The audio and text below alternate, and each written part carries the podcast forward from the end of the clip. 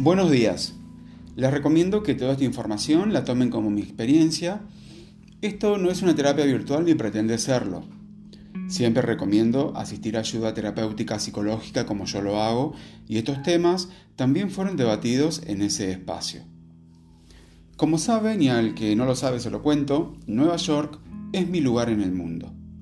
Y es el lugar al que siempre quiero volver y siempre veo videos de la ciudad, cómo está actualmente, me transporto y siempre pienso qué afortunados los que pueden viajar seguido.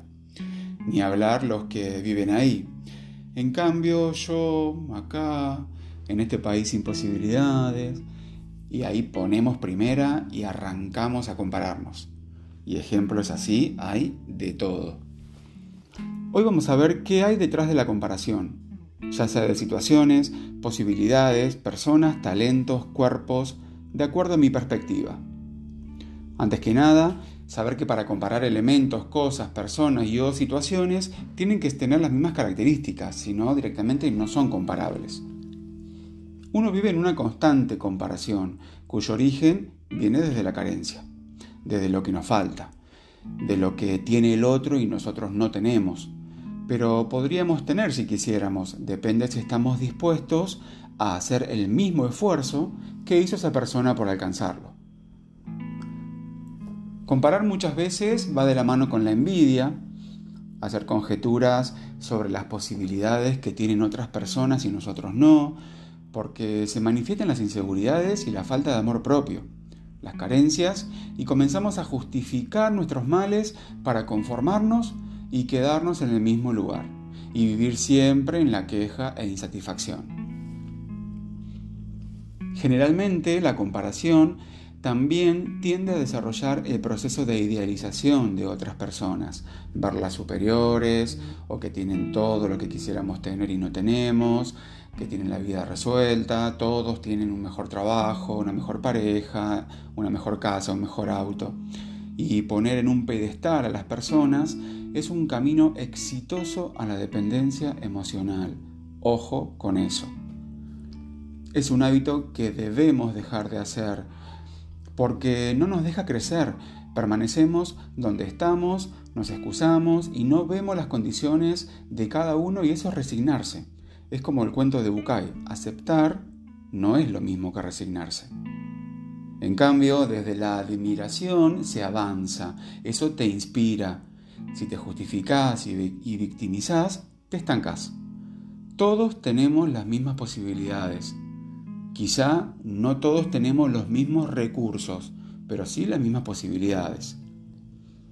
Y sobre todo hacer hincapié en todos los logros que hemos tenido a lo largo de la vida. Esa es nuestra referencia.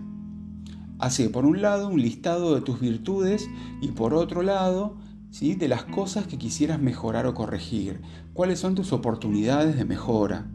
Eso forma parte del autoconocimiento. Uno mejor que nadie debe saber y tener en claro eso de uno mismo. Por otro lado, debemos tener en claro cuáles son nuestras limitaciones. Todos somos buenos y nos destacamos en algo, pero no en todo.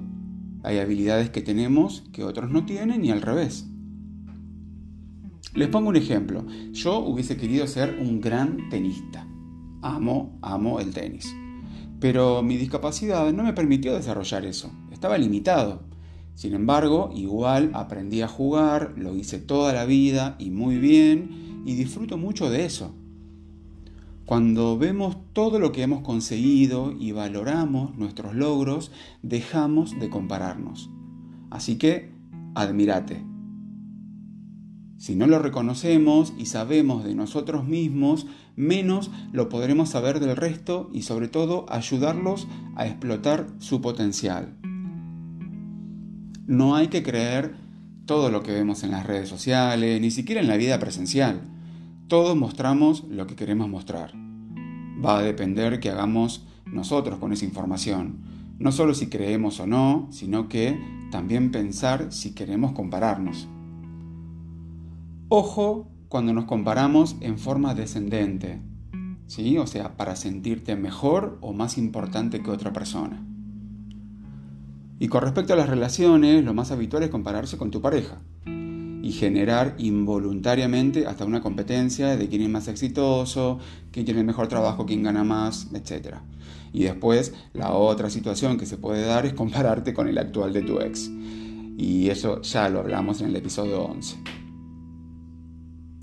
Frase del día, la única comparación permitida y sana es compararse con uno mismo con respecto a ayer y determinar si estamos peor, igual o hemos avanzado y evolucionado.